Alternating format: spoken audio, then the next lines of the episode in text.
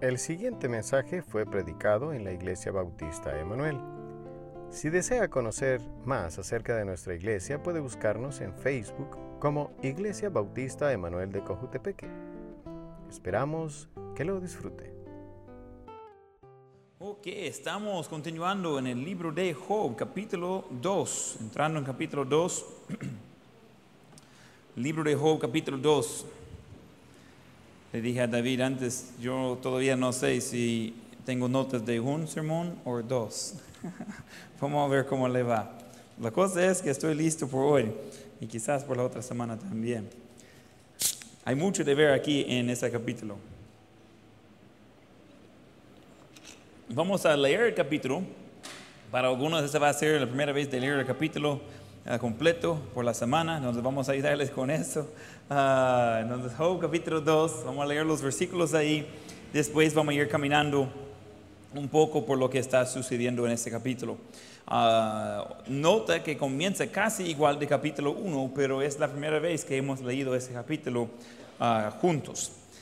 Versículo, capítulo 2, versículo 1. Aconteció que otro día vinieron los hijos de Dios para presentarse delante de Jehová, y Satanás vino también entre ellos presentándose delante de Jehová.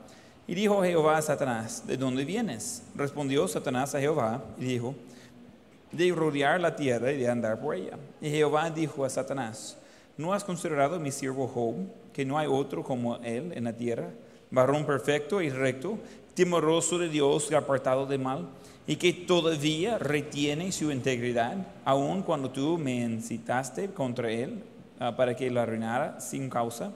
Respondiendo Satanás, dijo a Jehová, piel por piel, todo lo que el hombre tiene dará por su vida. Pero extiende ahora tu mano y toca su hueso y su carne, y verás si no blasfema contra ti en tu misma presencia. Y Jehová dijo a Satanás, he aquí, él está en tu mano, más guarda su vida. Entonces salió Satanás de la presencia de Jehová y hirió a Job con una sarna maligna desde la planta del pie hasta la uh, coronilla de la cabeza. Y tomaba Job un tiesto para rascarse con él y estaba sentado en medio de ceniza. Entonces le dijo su mujer, ¿aún retienes tu integridad? Maldice a Dios y muérete. Y él le dijo, ¿cómo suele hablar cualquiera de las mujeres fatuas? Has hablado. ¿Qué? ¿Recibiremos de Dios el bien y el mal no lo recibimos? En todo eso no pecó Job con sus labios. Y tres amigos de Job, Elifaz, Temanita, Bildad, Suita, y Sofar, Namatita, Luego que oyeron todo eso mal que le había sobrevenido, vinieron cada uno de su lugar porque habían convenido en venir juntos para condolecerse de él y para consolarle. Los cuales, alzando los ojos desde lejos, no lo conocieron y lloraron a gritos. A cada uno de ellos rascó su manto y los tres esparcieron polvo sobre sus cabezas hacia el cielo. Así se sentaron con él en tierra por siete días y siete noches y ninguno le hablaba palabra, porque veían que su dolor era muy grande. Entonces, entrando en ese capítulo, hay algo muy interesante y, no lo había pensado exactamente así hasta estudiar eso un poco más, de por qué Dios va preguntando las dos veces a Satanás de dónde viene. Y otra vez, en versículo 1 tiene la reunión en el cielo, como sucedió en capítulo 1, uh, en capítulo 1 ya tenemos eso en el capítulo 2. Y en ambas situaciones, Dios pregunta a Satanás de dónde viene. Ahora, ¿quién cree que Dios faltaba el entendimiento y conocimiento de la respuesta? ¿Estaba buscando información? No, claro que no. Es interesante pensando eso, ¿por qué pregunta eso a Satanás? Es porque está recordando a Satanás, número uno, recordando a Satanás lo que podría haber sido. Satanás no tenía por qué venir de otro lado. Satanás estaba antes en la presencia del Señor. Satanás antes estaba en el cielo. Por decisión de él, él ya anda afuera. Entonces cuando Dios va preguntándole, hey, ¿de dónde viene? Es recordando a Satanás de su fracaso y recordándole de su lugar. Cuando pensamos en la vida, hay muchas cosas que imaginamos que qué tal si yo hubiera hecho algo diferente. ¿Qué tal si actuaba de diferente forma? Algunos dicen, mire, ¿qué tal si no iba a casarse con esta persona sino con otro? Mejor no piénselo, ¿ok? Ah, ya estuvo, no, no, no, no hay oportunidad de ir cambiando. Pero hay otras cosas que uno dice, mire, ¿qué tal si yo no iba a haber metido en ese pecado? ¿Qué tal si iba a hacer las cosas tal como dice en la Biblia en vez de hacerlo de mi, propia forma? Y, hay muchas cosas que realmente pensando atrás decimos, ups, eso no es como quisiera que saldría eso. ¿Quién ha chocado, que sea bicicleta, carro o algo así? ¿Quién ha chocado algo que con llantas? ¿Okay? ¿Quién después del choque está pensando, mire, ese tendría que haber hecho diferente? Uh, ya varias veces yo todavía llevo marcas de uh, varias caídas de niño en bicicleta y es chistoso. Yo no sé si es así con todos, pero ya después de eso yo veo como de una tercera persona, yo voy viendo de lejos cuando todo eso sucede y ya como dando consejos, mirad, cruza ahí. Y, claro que no funciona así.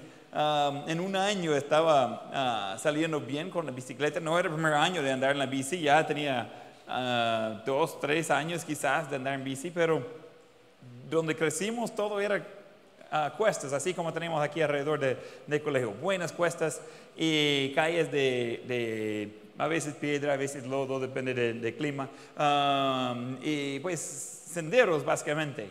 Ah, podría ir con los carros ahí, pero despacio, eh, estaba más hecho por pickup y bicicleta. Entonces ahí, uh, como si tengo primos, hermanos y todo, todo está de carrera. Si uno va ah, de carrera con las bicicletas, y yo recuerdo una vez ya iba contra mi hermano mayor, eh, eh mayor de mí, entonces, él ganaba en todo, y cuatro años mayor, pero él es súper agresivo y está completamente, o estaba, voy a asumir que ha cambiado, pero estaba completamente uh, dispuesto de hacer trampa para ganar. No había ningún problema en su corazón ah, con eso. Entonces, vamos haciendo carreras desde arriba y yendo para la casa. Entonces ya hay un parte poco estrecho, pues puede ir por abajo más o puede llegar a casa en un plano. Y a ese lado es donde tenemos el desagüe de, la, cuesta y, un gran hoyo, básicamente. Y vamos entrando, pues, cabales, entrando en el plano, y él cruza enfrente de mí, solo por, pues, estaba ni tan enfrente, solo por poquito, y cruza así. Dice que fue un error. Entonces, cuando él dice eso, yo fui y ¡wash! en el barranco. Eh, y claro, él va a terminar la carrera, tomar agua, hablar con mi madre y a los 10 minutos que no he llegado a la casa, él dice, ah, debería ver si está vivo aún. En donde él llega y, estaba ahí como boca abajo, mis pies estaban todos ahí con la bici y no hallaba cómo, cómo salir de, ese gran hoyo que estaba. Y él llega y dice, hey, ganaste. Gracias, un poco de ayuda. Uh, estaba un poco incómodo aquí y él no hallaba cómo levantarme de ahí tampoco. Entonces, uh, al final tuvo que, para no decir a mi papi, ¿verdad? Tuvo que encontrar otro primo para que uh, ellos van sacándome de este hoyo. Y me van a ir, le tienen ahí la bici, tienen a mí, están amenazándome para no decir que había sucedido. Uh, entonces, mire, si va a decir a papi lo que sucedió, eso la va a sentir como nada, ya vamos a darle con todo. Y yo como, yo soy la víctima. Y uno va pensando después y dice, ah, tendría que haber frenado un poco, eh, solo dejarle pasar o dejar que él me choca conmigo, por lo menos ambos íbamos a ir uh, allí en la grava, pero no. Eh, uno va pensando después de qué podría ser diferente, pero ya estuvo. Ese ya, ya es consecuencia de la vida. Esta vez no fue tan grave la herida. Tenía otras uh, varias cosas el mismo año que sí estaba requiriendo atención médica, pero uh, yo por eso ando en la motocicleta, ¿no? ya con casco y todo, ya poco mejor. Pero uh, aprendí las lecciones antes y hoy sí está un poco más tranquilo. Pero uno va pensando de lo que podría haber hecho diferente. Cuando Dios pregunta a Satanás, hey, ¿de dónde viene? Y está recordando a Satanás, no tiene por qué estar viniendo de ningún lado. podría haber quedado aquí de un solo. Mirad a todos los demás que están sentados. Y no sé cuántos ángeles estaban ahí, no sé el ambiente, no sé si estaban sentados o y si estaban parados o si estaban volando, yo no sé. Yo sé que había más de uno ahí, es plural. Y Satanás que viene, Dios le va preguntando, ¿de dónde viene? Pues viene de rodear en la tierra, versículo 2. Y dijo Jehová Satanás, ¿de dónde vienes? Respondió Satanás a Jehová y dijo, de rodear la tierra y de andar por ella. Pero cuando él dice eso, uno puede imaginar mix de emociones ahí. Él ha agarrado con su armadura contra Dios y humanidad. Pero a la vez él reconoce lo que perdió. Está en el cielo. Está en presencia de Dios. La Biblia no indica de, los otros ángeles y, eh, quiénes son y qué hacen, pero hace mención específica de Satanás. Yo no sé si fue el único ah, de los ángeles caídos que estaba presente o no, no sé. Pero yo puedo asumir que él sentía fuera de su zona de confort, porque pues él ya está de regreso donde le había sacado. Pero él no tenía por qué salir del cielo, él decidió eso. Entonces, todo eso contra Job, recuerda, no es contra Job. No tiene nada que ver con Job. Job simplemente es un instrumento mientras que Satanás está atacando a Dios. Y Satanás está tratando de mostrar que él sabe mejor que Dios. una nota de consejo de Satanás Dios tiene la razón. Mejor no tratar de demostrar que usted tiene la razón contra Dios. Eh, pero Satanás por eso fue echado del cielo y él sigue con ese mismo de que él tiene la razón. En versículo 3 encontramos que Dios menciona que Job retiene su integridad. Dice casi lo mismo que dijo en capítulo 1, pero cambio una parte ahí para hacerle saber de que, mire, está siguiendo lo mismo. Entonces, capítulo 1, recuerda, Satanás está levantando un caso contra Dios de que su sistema de justicia no está bien. Y que realmente Job está solo sirviendo a Dios porque está recibiendo los beneficios. Quite los beneficios, las bendiciones y Job va a decir a Dios.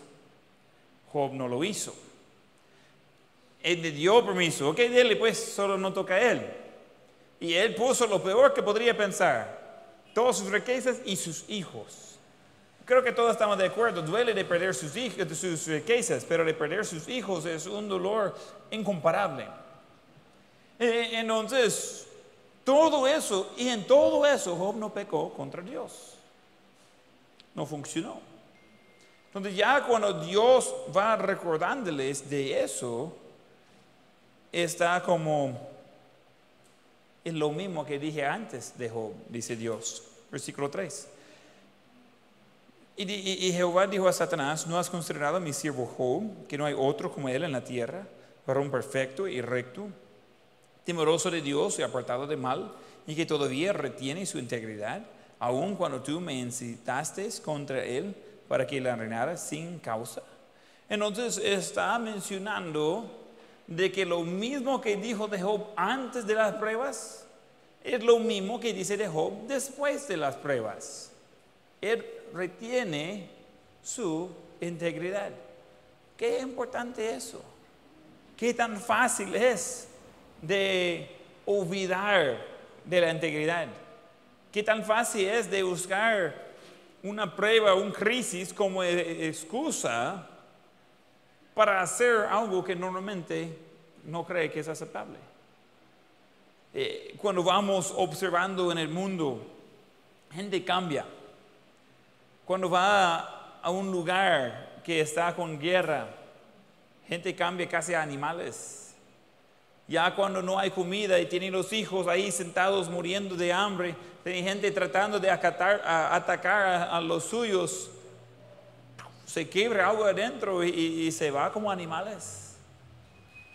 Y, muchas veces por el lado espiritual, cuando estamos enfrentando a algo, en, en vez de ser más, más como Dios. Es como se quebra algo adentro y ya andamos completamente lejos de Él. Pero Job no. Él mantuvo su integridad delante de Dios. Entonces, versículo 4 y 5 encontramos que Satanás nuevamente ataca a Dios por medio de Job. Ah, versículo 4. Respondiendo Satanás, dijo Jehová, piel por piel, todo lo que el hombre tiene dará por su vida.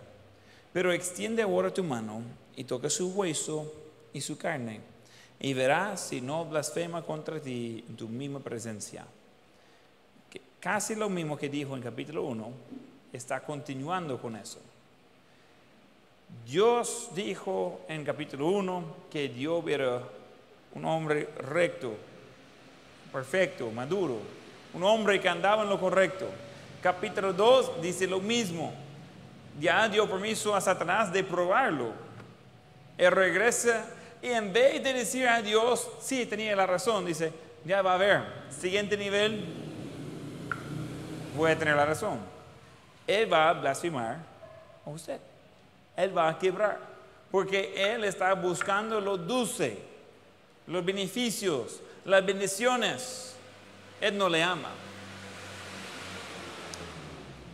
Y cuando entramos en ese debate de qué sucede cuando entramos en dificultades, necesitamos también evaluar qué sucede cuando entramos en las cosas buenas.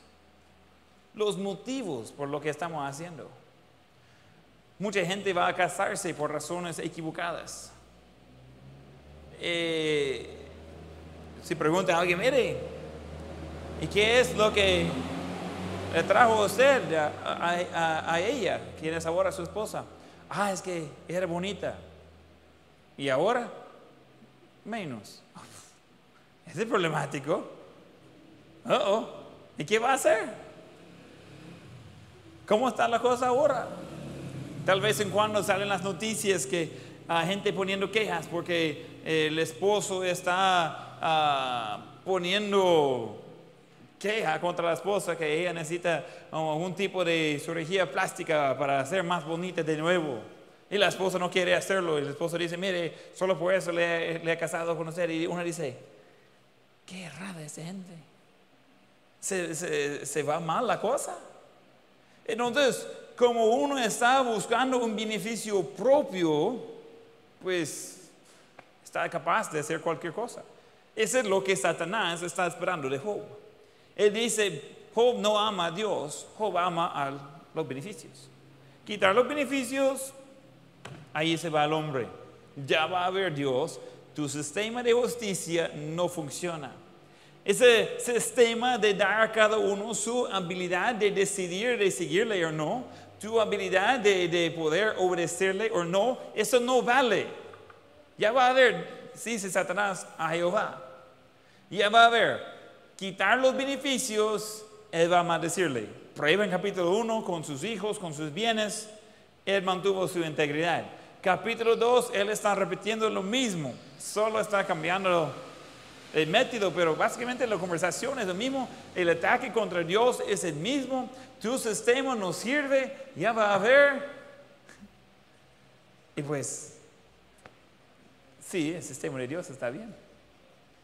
Eh, realmente nosotros no estamos en posición de cuestionar el sistema de Dios. Eh, pero lo he escuchado muchas, muchas veces. En poco tiempo que tengo de estar en el ministerio es, es un, un tema muy común. Gente que dice, ah, es que Dios me ha dejado, es que Dios eh, me abandonó, es que Dios no cumplió con lo que yo le dije de hacer. ¿Quién somos nosotros para cuestionar a Dios?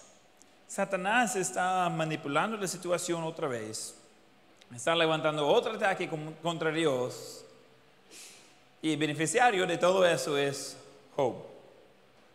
¡Qué bendición! ¿Cómo le gustaría ser Job? Él no sabe lo que está pasando en el cielo. Él no sabe que Dios está hablando bien de él. Yo creo que habría un poco de consuelo si él podría saber que por lo menos Dios le dio permiso y límite en qué hacer. Él no sabía nada de eso. Nosotros pues tenemos beneficio de estar viendo eso, pero Job no vio eso. Job vivió en crisis. ¡Boom! Wow. ¿Y ahora qué? Pues hay que seguir a Dios. Hay que mantener la integridad. Pues Dios dio, Dios quitó. Bendito sea el nombre de Dios. ¡Wow! ¿De verdad?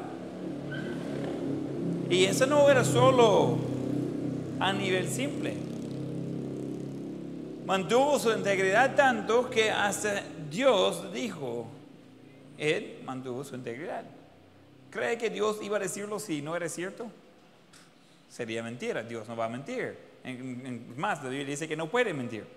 Entonces encontramos de que ese es otro nivel, no simplemente dijo lo correcto delante de los otros hermanos. Delante de Dios que sabe todo, Él mantuvo su integridad. Y Satanás regresa y dice, ¿sabe qué? Todavía su sistema no sirve. Todavía Dios tu forma de tratar a la humanidad, y, probablemente hace un punto entre los ángeles en el mismo sistema, pero ese no sirve porque ellos van a rechazarle. Ellos solo quieren los beneficios. Dice Dios, ok, vea, ahora puede tocarlo, pero no matarlo. Entonces, número cuatro, Dios da permiso de nuevo a Satanás, aún con límites, que es versículo 6. Y Jehová dijo a Satanás, he aquí, él está en tu mano, mas guarda su vida. Encontramos, creo que es Mateo 18, que menciona de que ah, Satanás es asesino. Entonces no está dándole lugar de poder matar a Job. Pero dejó bastante abierto eso lo único, el único límite era eso, no matarlo. Es increíble lo que puede aguantar el cuerpo humano. Pero es incómodo también lo que puede aguantar el cuerpo humano. Y el diablo obviamente está tratando de empujar el límite. Él está tratando de mostrar a Dios que Satanás tiene la razón. No le funcionó.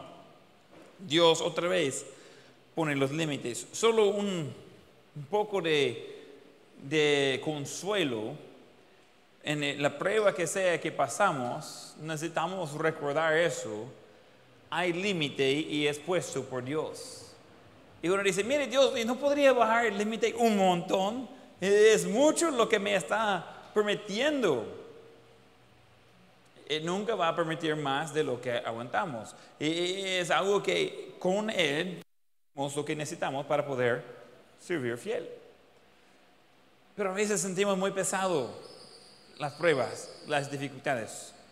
Déjame ayudar un poco con el proceso de cómo va eso. Necesito unos voluntarios. Vamos a ver, ese va a ser divertido. Ok, Justin, vení para ayudarme. Daniel, Aquí, arriba. Maika. Mm. Quiero ver, necesito un muchacho. Ok, vamos en orden.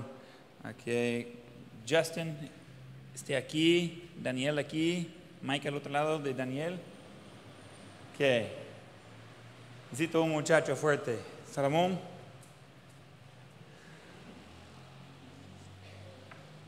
David Vázquez.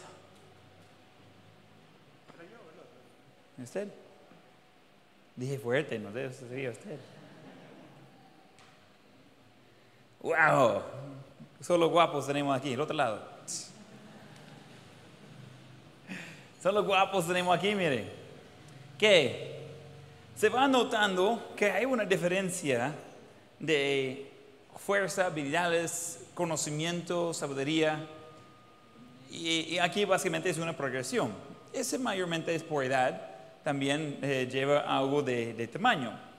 Entonces nadie va a asumir que Justin puede levantar la misma fuerza que David Vázquez.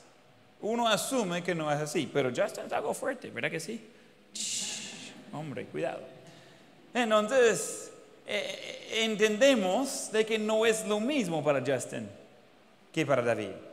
Y hay diferentes etapas. Obviamente podríamos usar más personas y, y alargar eso, pero eso nos lleva a la idea de que cuando comenzamos en la vida cristiana, vamos a tener cosas, pero va a ser a nuestro nivel, lo que podemos soportar.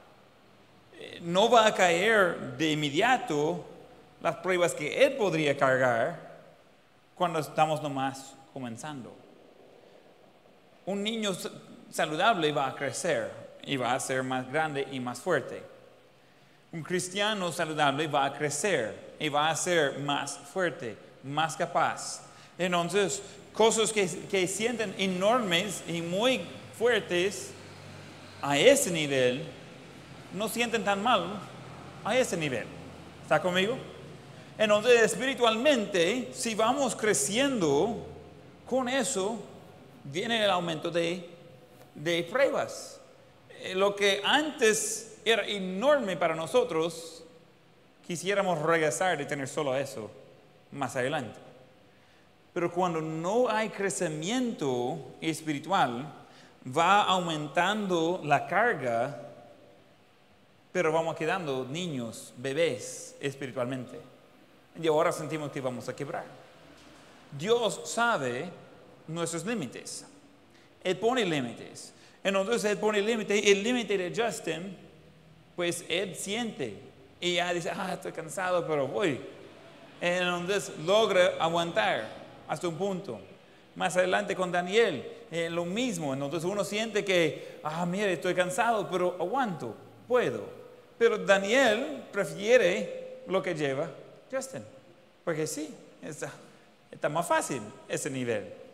Ahora pasamos de Daniel a Micah, estamos hablando quizás doble el peso aquí y, y los hombros mucho más gruesos. Ahora puede cargar mucho más. Daniel puede cargar a Justin, Micah puede cargar a Daniel, pero Justin no puede cargar a Micah. ¿Ok? Se va cambiando las cosas en camino. Micah ahora sí ha pasado por las cargas de esta etapa, por las cargas de esta etapa, y ahora ha llegado a, a las cargas de esta etapa, igual se siente un poco pesado, se siente que, que cuesta, pero va a poder, porque ya, ya tiene experiencia, ya sabe que aguantó ahí, ya sabe que aguantó aquí, ahora dice, pues, ni modo, voy a aguantar. Ya llega a ese nivel, eh, uno va pensando, wow, ok, ya sé por dónde viene la cosa, ya tengo un poco de experiencia, E- eso no es nada de divertido, pero yo sé que puedo. Yo sé que puedo ir por adelante. Ahora, otra vez, Isaí es capaz de cargar a Micah. Micah no es capaz de cargar a Isaí. Entonces vamos más adelante y eh, llegamos a nivel de ya en nuestra comparación los hombros más grandes y eh, más fuerza aquí. David puede cargar a cualquiera de esas personas y con gusto cualquiera de sus cargas. Pero no va a caer la carga de tamaño de Justin a David. Va a caer la carga de tamaño de David.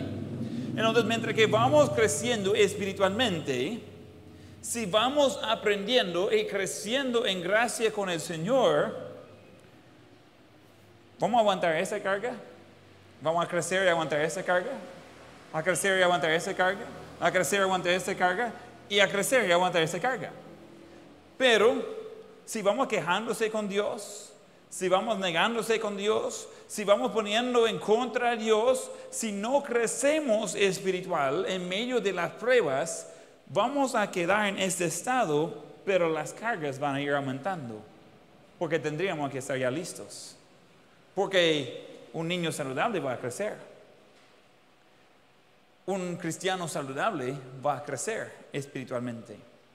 Si usted quiere siempre aguantar con sus pruebas y de poder pasarlos con gozo y de poder pasarlos de una forma que sea provechoso para su crecimiento espiritual, entonces necesita recibirlo como parte del plan de ejercicio.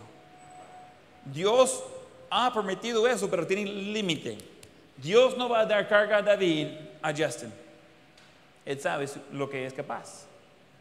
Pero va a permitir a Justin de pasar por una, una etapa de levantar, de, de cargar cosas, y él después va a ser fuerte como Daniel, y etc. Entonces vamos viendo de que nosotros necesitamos ver que espiritualmente Dios va a poner tope, va a poner límite. Solo hasta un cierto punto va a llegar. Pero si no aproveche de crecer en eso y no aproveche de, de poder crecer, aprender y tener más aguante, ya cuando va subiendo la carga no va a estar listo para cargarlo. dice, mire, hoy sí estoy sofocada. No tienen por qué. Eh, Dios es grande. Eh, Dios es fiel. Dios sabe qué está pasando. Dios promete de nunca abandonarnos, de nunca dejarnos. Él sabe nuestros límites y Él pone límites al enemigo que va en contra de nosotros. Entonces, espiritualmente necesitamos ir creciendo. Ese crecimiento básicamente es por edad. Espiritualmente no es necesariamente según la edad, sino el propósito de crecer, la alimentación.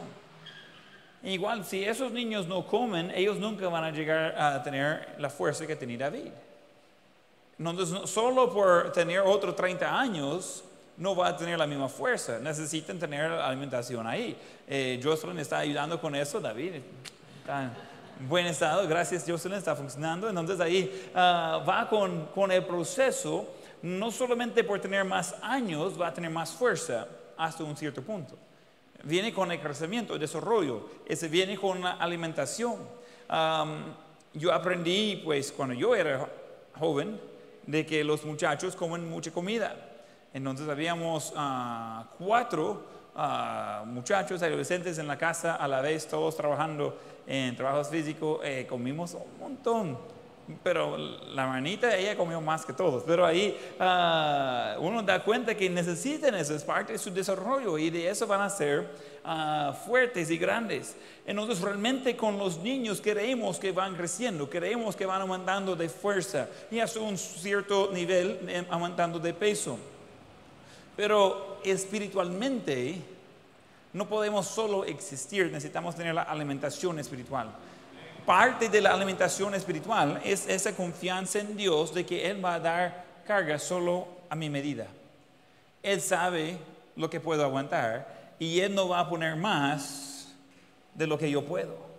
Entonces, si yo puedo confiar en Dios, en el proceso y el producto final, sabiendo que Él es consciente de donde estoy yo, ah, pues sí, es diferente la cosa. Job estaba viviendo un crisis peor de que podemos imaginar. Pero él mantuvo su integridad porque él sabe, mire, Dios sabe dónde estoy. Dios sabe lo que yo puedo aguantar confiando en Él. Y recuerde, él no tenía nada de la Biblia, pero tenía una firme convicción en quién era su Dios. Debe darle un reto eso. No tenía Espíritu Santo, no tenía la Biblia, no tenía de esas cosas de que nosotros ahora ah, tenemos, pero él tenía firme convicción de que su Dios era bueno.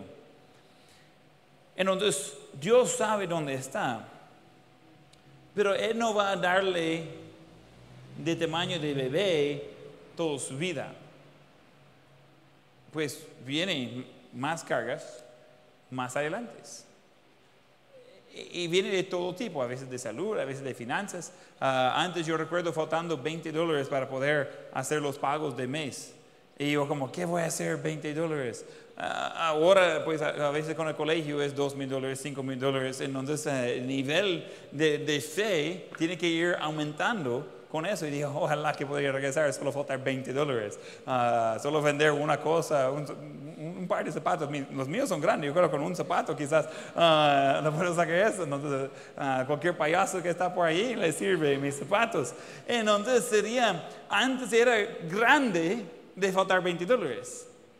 Ahora quisiera regresar a solo faltar 20 dólares para hacer los pagos en cuestión a veces cosas de, salud antes que sentía grande. Y, hoy dije, ojalá que yo podría regresar a los tiempos más simples. E, era más fácil los problemas que tuve antes. Y, uno va viendo eso, parte de eso es el proceso de la vida, parte de eso es que Dios sabe dónde estamos. Y no podemos ir por atrás, pero necesitamos aprovechar de las pruebas. Necesitamos reconocer que, mire, ese tiene un proceso. Y uno dice, mire, pastor, entonces, si yo me quedo al primer nivel, ¿me quedo con las pruebas ligeras? No. Lo siento, no. Solo que no va a estar tan listo para recibir los demás. Entonces, aprovechar sus ah, pruebas. Igual si Justin hace ejercicio y él sigue comiendo sus verdugas, él va a ser fuerte como Daniel. Y Daniel como Maica, y Maica como Salomón, y, Salomón como ah, David. y es un proceso. Nosotros entendemos de que puede ser que quede más grande, pero débil. Si no come, si no, hace ejercicio, si solo juega con los ah, juegos de video, nunca va a tener el mismo de alguien que está activo físicamente. Entonces, espiritualmente necesitamos ver que, mire, estamos en la batalla espiritual, necesitamos meternos con eso, necesitamos estar listos de recibir lo que viene, confiando en Dios que no es más de lo que podemos soportar ese es 1 Corintios 10, 13. Entonces, y Dios sabe dónde estamos. Según nuestro nivel espiritual, hasta ahí va a llegar, pero necesitamos aprovechar porque viene otra cosa más grande eh, más adelante. Pero si podemos confiar en Dios a este nivel, podemos confiar en Dios en este nivel, en este nivel, en este nivel y en este nivel. No hay límite. Uno dice, mire, pero hoy sí se topó Dios, ya no hay no hay cómo Dios soluciona todo. Yo creo que Él está bien todavía. Considerando quién es Él, no creo que nuestros problemas sean tan grandes por Él. Cada dos meses sacan otras noticias de que acaban de descubrir otra galaxia y van diciendo cuántos porcentaje podemos ver. Y, y siempre está como, como 0.02%, aunque no sabe cuánto es, están dando el porcentaje que podemos ver, que es imposible decir. Solo están asumiendo que hay mucho más.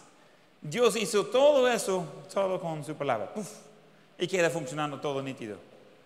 ¿Quién vio el, eclipse ah, el otro día? El otro, no, sé qué día fue, miércoles, domingo, un día de la semana. Que el lunes, no sé qué día fue, eh, no, es un domingo. Entonces, uno va viendo y, de ver todas las cosas que se va alineando y dice, wow, qué bonito. Dios organizó todo eso solo con su palabra. Y ahora nuestros problemas se sienten muy chiquitos en comparación con el Dios que nos hizo. Él sabe dónde estamos y Él quiere ayudarnos donde estamos, pero necesitamos aprovechar y confiar en Él. Gracias, hombres, pueden regresar a sus sillas. Entonces, e, Él no está buscando de castigarnos. Job no estaba en castigo. Es más, Job ni estaba a prueba. Dios estaba a prueba.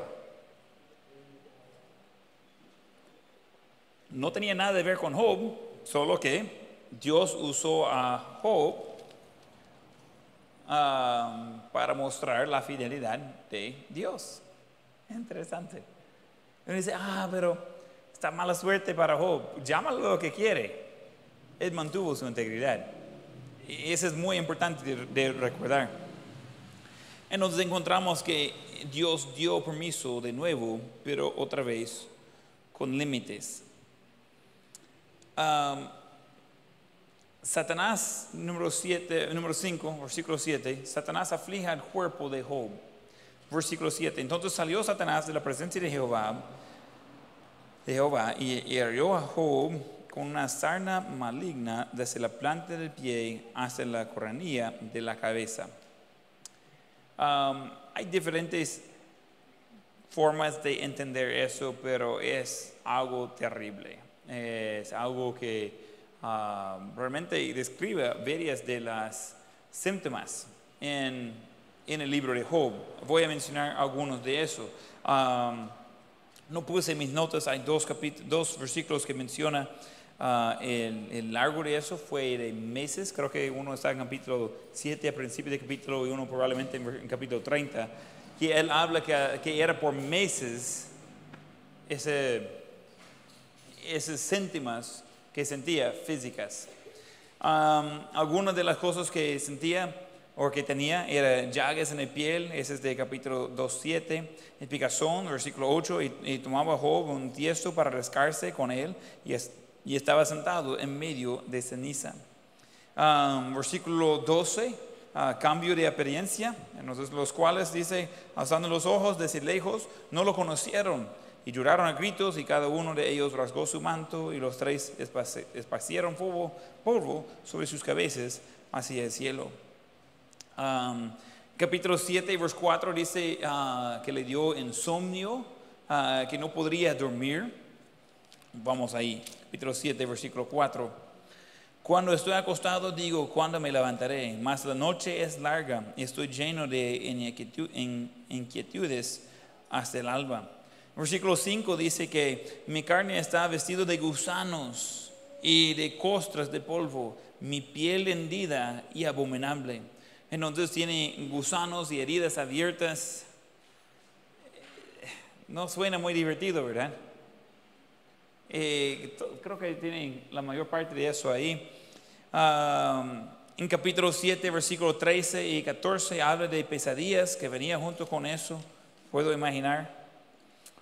Versículo 13, capítulo 7. Cuando digo, me consolará mi lecho, mi cama atenuará mis quejas. Entonces me asustas con sueños y me atares con visiones. Él está recordando todo lo que sucedió y todavía está viviendo eso. Todavía están muertos sus hijos y físicamente todavía está con una aflicción fuerte del diablo. Em, en capítulo 21, versículo 6, habla de temblor de cuerpo. Eh, vamos ahí. Quiero que tenga el programa de lo que estaba pasando él. Temblor de cuerpo, versículo 21, versículo 6. Aún yo mismo cuando me acuerdo me asombro y el temblor estremece mi carne. Ah, menciona fuerte dolor de hues- hueso y cuerpo en capítulo 30, versículo 17.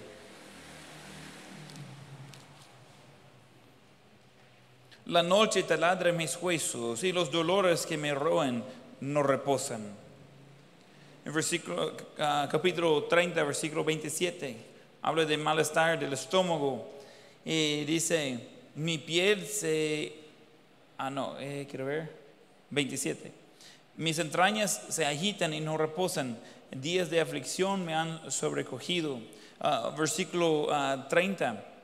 Mi piel se ha en- ennegrecido y se me cae y mis huesos arden de calor.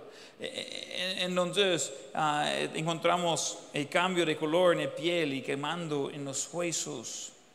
Todo eso no me parece divertido, por nada. Hay, hay diferentes tipos de enfermedades, de dolores. Hay algunos que va a pasar. Cuando cae, se raspa, uno sabe por experiencia que en otro ratito, pues se va a pasar. En el momento está como en shock, después comienza de lavar la herida y despierta todos los nervios y uno está como, ¡au! Pero en una semana ya va a estar mucho mejor, en un mes solo es un recuerdo, en un año solo la marca lleva, no, no es tan grande la cosa. Uno que va caminando y, y pega su dedo ahí en el mueble que siempre se mete ahí enfrente de uno, ah, el dolor es in- insoportable por un par de segundos. Uno tiene que sentarse, uno está como, au, ese duele mucho. Pero uno sabe que si, me aguanta 30 segundos más, ya va a comenzar a bajar eso. Puede ser que todavía duele un poco, pero no, se pasa, se va calmando. Pero hay algo que cuando está como abajo de su piel, ah, ¿cómo va a ser? Está dentro de sus huesos, bajo de su piel, eh, está afectando cada parte de su sistema nervioso. No puede dormir, el dolor no descansa. ¿Qué hace? Job no tenía fecha límite de todo eso. Eh, eh, nunca fue anunciado, mirad, eso solo va a ser por tres meses. No hay indicación de eso. Para ser fue más. No sé exactamente en qué momento quitó todas esas cosas. No sé. Pero eh, llega al punto de decir, ah, necesito hacer otra cosa. Eh, cuando uno se quema su piel, eh, duele, pero exagerado. Y trata de cubrirlo para que no tiene aire tocando a los nervios. Pero después hay que quitar la venda y eso también duele y está como, mire, no hay cómo ser cómodo con eso. Es imposible de salir bien. Eh, la herida que más me costó de sanar era un, de quemando mi, mi pierna ahí en la moto. Ah, hace muchos años eh, se quedó en el escape, pero era etapa de fútbol, eh, el fútbol americano. Entonces no quería perder el año, entonces dije, bueno, voy a jugar, solo voy a a poner vendas buenas ahí, todo el mundo me pegaba ahí, todo el mundo. Mi propio equipo, mi propio pie, ah, el otro equipo, cada uno tomaba turnos, entonces ahí eh, todos los, los, partidos andaba herida, pero nunca dejaba mostrar eso porque no puede tener sangre en la cancha, entonces ahí uno va con eso, seis meses después todavía estaba una herida abierta porque nunca le dejaba sanar. Y mi padre pues dice, ah, y ese quiere llevar para el equipo de básquet. Y yo como, no, que en básquet usan el shorts. Y, pero claro, en fútbol hay tres, meses, tres semanas de descanso y después entra en básquet. Y dice, miren, necesitamos curar eso ya porque no me van a dejar jugar así. Y, necesito que eso se bien. Y vamos comenzando con nuevos tratamientos y, y, todos los días tratando de curarlo. Y estaba, pero terrible. Y cada cosa que uno hace siente como, ah. Y mi padre, ah, no sé, una niña. Ahí, esa no es gran cosa. ¿Cómo no? Y me dice, está lejos de corazón. No tanto, le digo ahí. Eh, sí, me muero de eso. Estoy ah, muy inquieto. Job tenía eso desde bajo de su pie hasta arriba de su cabeza. Todo el cuerpo. ¿Cómo va a descansar uno? ¿En qué posición puede encontrar reposo? No hay.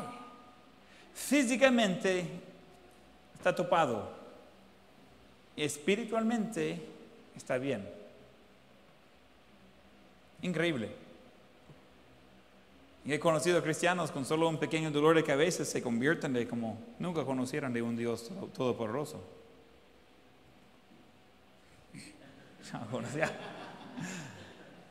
Entonces, Job estaba literalmente viviendo lo más cerca que podría de un infierno en la tierra. Sus hijos todavía están muertos. Sus riquezas todavía están perdidos. Y él está en eso de que ahorra el cuerpo. Qué bonito eso. Y, vamos a tomar un tiempo en, la otra semana de ver un poco de eso de con Job y su esposa y, y, cómo funcionó todo eso. Pero yo quiero ver eh, al final del versículo 10. Dice, en todo eso no pecó Job con sus labios. En todo eso no pecó Job con sus labios. Wow. Otra vez, lo mismo que dijo Dios al principio del capítulo, todavía aplica. Él mantuvo su integridad. Wow. ¿Cómo? ¿Cómo es que uno puede aguantar tanto? ¿Cómo es que no topó con sus límites? He escuchado muchas personas decir, mire pastor, ya topé con el dolor, ya no aguanto más. Y, hay muchas cosas que, son muy dolorosos. puede ser emocionalmente o puede ser físicamente, puede ser ambas unidas. Y uno dice, mire, pero ¿cómo puede ser?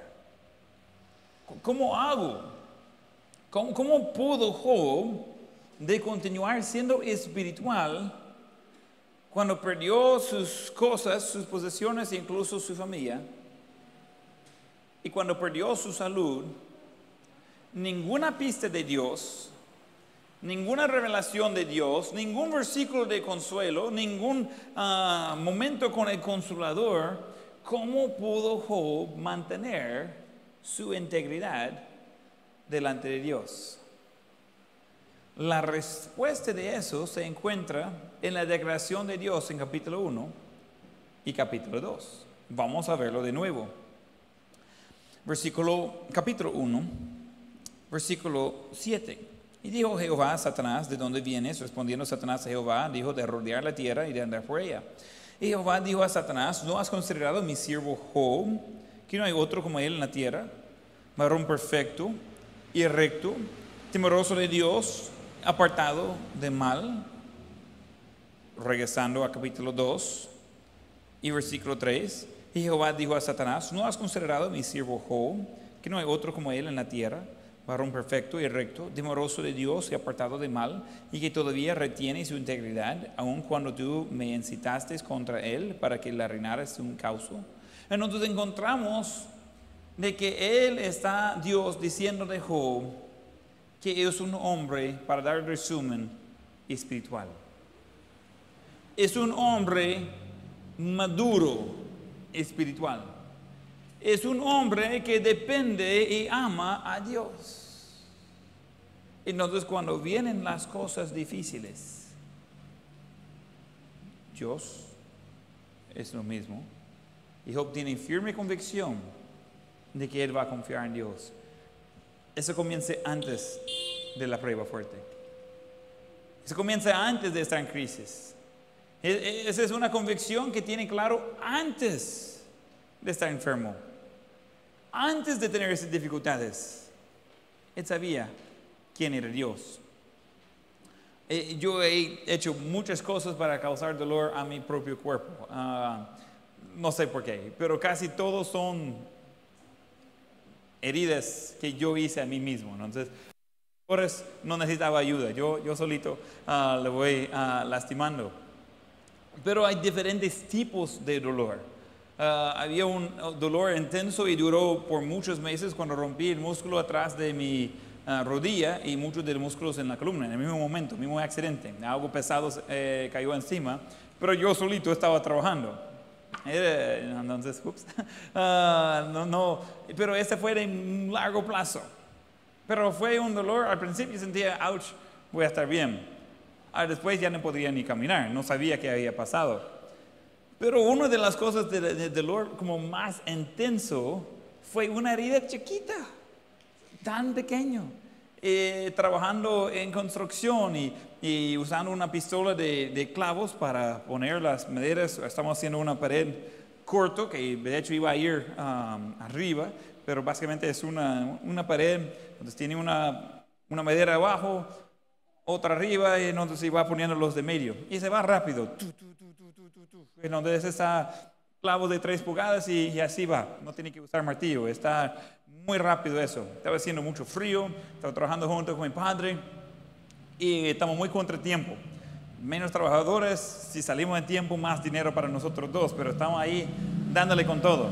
Y había un partido de, de básquet esa noche, entonces teníamos que terminar luego este día para ir al gimnasio antes, cambiar y estar listo para el partido. Entonces ahí ah, vamos con todo, hay nieve eh, alrededor y todo. Y estoy dando, y yo trabajando aquí, mi padre trabajando cerca, pero al otro lado de la pared, y ahí moviendo por, algo, y pierde un balance un poco y solo toca a mi, a mi pie con pistola de, de clavos. Y ¡pum! se mete el clavo y pasa por mi dedo y cabala en el suelo. Y mi padre dice, eso es un abarrado, ¿qué fue eso? Y no le dije nada, y me dice, ¿estás bien? Y digo, mmm, algo. Y me dice, y viene, ay, no. Y él baja de la escalera y viene y dice, y yo estoy ahí con, la pistola en la mano y solo ahí parado, pues, me dice. ¿Y qué pasa? Y yo, creo que puse un clavo en mi pie. Seguramente lo puse en mi, en zapato, me dice. Eh, yep. Entonces, me dice, ¿y pasó por el dedo? Digo, bueno, no estoy muy, muy seguro. Porque todo, ahorita solo siento la presión yo sé que está herido mi dedo, pero no sé en qué punto. Yo estaba pensando quizás solo en la orilla del de, piel. Entonces resulta que le puse cabal aquí en el, dedo de, pie, entre la, uña y, esa parte que dobla, no sé qué. Ah, y ¡pash! estaba en el suelo. pero estamos tratando de sacarlo y no podemos levantarlo y mi padre tiene que ir a traer algo de pico y dice, mira, espérame aquí, ya voy a regresar. Y digo, ok, aquí espero. Y me dice, ya, ok. Entonces él va y, agarra una herramienta y, comienza con una barra de ir por abajo en mi dedo para agarrar el clavo y sacarlo ahí. Y estaba riquísimo eso. Entonces esa parte ya, ya sentía como muy especial. Entonces mucho cariño de parte de mi padre ah, tratando de ayudarme a sacar el clavo. Y sacó el clavo, pero ya está todavía pasado ahí y está presionado dentro de mi zapato. Entonces no está sangrando mucho. Entonces solo tengo el, el punto de clavo ahí saliendo. Y me dice mi padre, ah, vamos a tener que ir al hospital. Y digo, ah, al hospital. Pero en el hospital ahí, solo entrar en la puerta le cobro mil dólares. Si se ve una enfermera es otro mil dólares. Si es un doctor es cinco mil dólares más. Y si le trata, ahí uh, se va subiendo. Y digo, no, hombre, yo no gano para eso. Y puede ir a hospitales más baratos, pero uno está en riesgo de su vida. Entonces está uno así como, ¿cómo vamos a hacer? Y no había seguro en ese trabajo y varias cosas. Y digo, no, no quiero al hospital. Sácalo usted ahí con las tenazas. No, puede ser que tiene otro problema y no voy a poder solucionar. Y si comienza a desangrar, échelo en el hielo, le digo ahí, vamos a estar bien. Ah, no, no quiero gastar dinero. Y más, esos zapatos son nuevos. Eh, botes ahí de trabajo. Y yo, todo triste, ya están perforados. Eh, y vamos al hospital y, y llegando al hospital el doctor dice, mire, vamos a cortar las botes. Pero lo va a cortar aquí y el clavo está aquí. Eso no ayuda. Y digo, hey, ¿por qué? No, hombre, para poder ver mejor. No va a poder ver nada. Le digo, está pasado, de dedo tiene que sacarlo. Y digo, explíqueme por qué va a cortar el bote. Son de 100 dólares y son nuevos. ¿Por qué lo va, por qué lo va a ir cortando? Y, digo, porque va a cortar ahí arriba. Y es lo mismo. Sí, bueno, si, si, no quiere, no tenemos que. No, no lo cortes ahí, eso todavía me sirven. Entonces, bueno, y, y él está tratando de sacarlo y no puede. Después él llama literalmente al hombre de mantenimiento que viniera con su cajita de herramientas y sacan unas tenazas ah, y ahí enfermero con el brazo, mi padre con mis hombros y comienzan a estar empujando, jalando. Y como todavía no había tenido acceso a, dar anestesia ni nada, comienzan a jalar y costaron y sacan eso. Y cuando salió, se va raspando todo el hueso que eh, uh, sentía un dolor, pero riquísimo. Ah, era uno de los más intensos que he, tenido en mi vida. Y yo hasta estaba poniendo rojo, rojo. y dice mi papi, no vaya a decir algo malo. Digo, no puedo respirar. Uh, y estaba en eso que había como, no sé, dos o tres personas tratando de, de mantenerme por abajo. Y estaba como, wow, eso sí duele, pero muchísimo. Y después que saquen eso, ahí tienen que meter ahí, sacar unos ah, pedazos de, de, hueso y de alambre que había ah, quedado dentro de, y van sacando y yo como muriendo. digo, lejos de corazón o no, ya me voy, eso está terrible, ese dolor.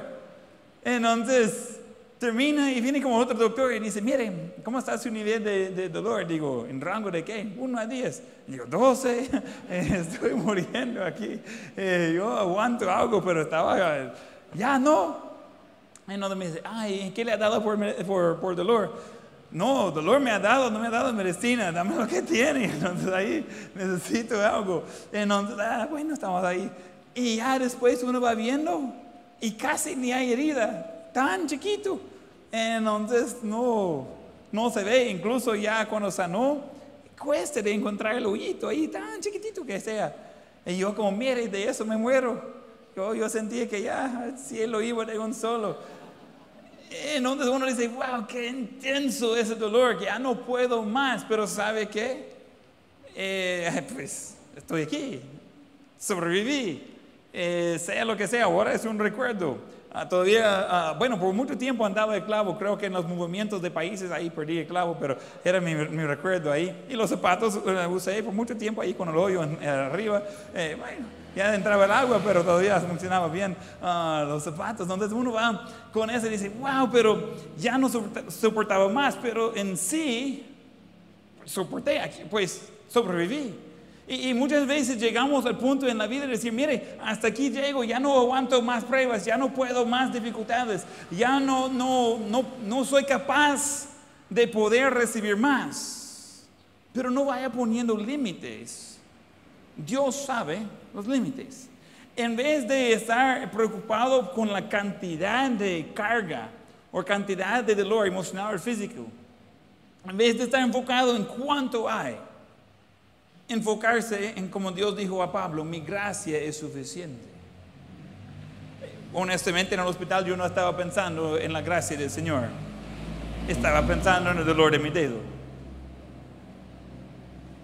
No estaba, bueno, gracias a Dios, no fue peor. Eh, No había mucho de eso, honestamente. Estaba, ¡au! Ese duele. Y cuando llegué al hospital, y me dicen, normalmente la gente pone los clavos el punto por arriba, usted lo puso el punto por abajo. Sí, digo, para ser diferente. En vez de discutir por qué lado va el clavo, no, no puede sacarlo, pues eh, estamos ahí discutiendo la posición de mi clavo. No, debe estar ahí. Eh, entonces uno va pensando, mire, eh, eh, yo quisiera tener diferente la cosa. Pero necesitamos prepararnos y entrar con esa mentalidad. Y digo entrar porque vamos todos a entrar en dolor físico y ah, emocional. Entonces, antes de prepararnos de antemano, decir, ¿sabe qué? Sea lo que sea, yo sé que mi Dios es fiel. ¿Sabe lo que sea? Yo quiero ser fiel a mi Dios. ¿Sabe? Sea lo que sea, yo quiero ser hallado un hombre o, o mujer íntegro. Y yo quiero que Dios nota que todavía confío en Él. Todavía voy a mantener mi integridad delante de Él y ese va a tratar con los demás. Y en ningún momento voy a pecar contra Dios con mis labios, sea lo que sea de las circunstancias. Es impresionante de ver el nivel de compromiso de Job. Pero por el nivel de compromiso de Job, nosotros miles de años después estamos recibiendo consuelo, ayuda, que va a ayudar a nosotros en nuestras pruebas. En su vida, casi es una garantía. Usted va a pasar algo único, que nadie más que conoce ha pasado por eso. Y después usted va a poder animar a otra persona pasando por lo mismo. No sé por qué es así. Uno dice, mire, ¿y por qué tuve que sufrir eso? Porque Dios sabía con quién iba a encontrar más adelante.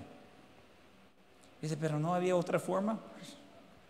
Se puede discutir con Dios más adelante, pero por eso necesitamos aprovechar de las pruebas. Y necesitamos estar dispuestos de usar esos para animar a otros en camino. Dios nunca va a permitir más de lo que aguantamos. Pero dice, mire, pero ya son más grandes mis problemas. Es una muestra de, de estar madurando espiritualmente.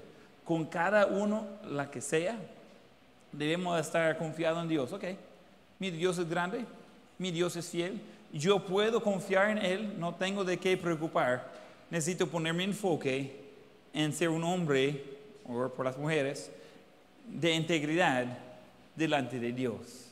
Y ese es lo que vale gorro.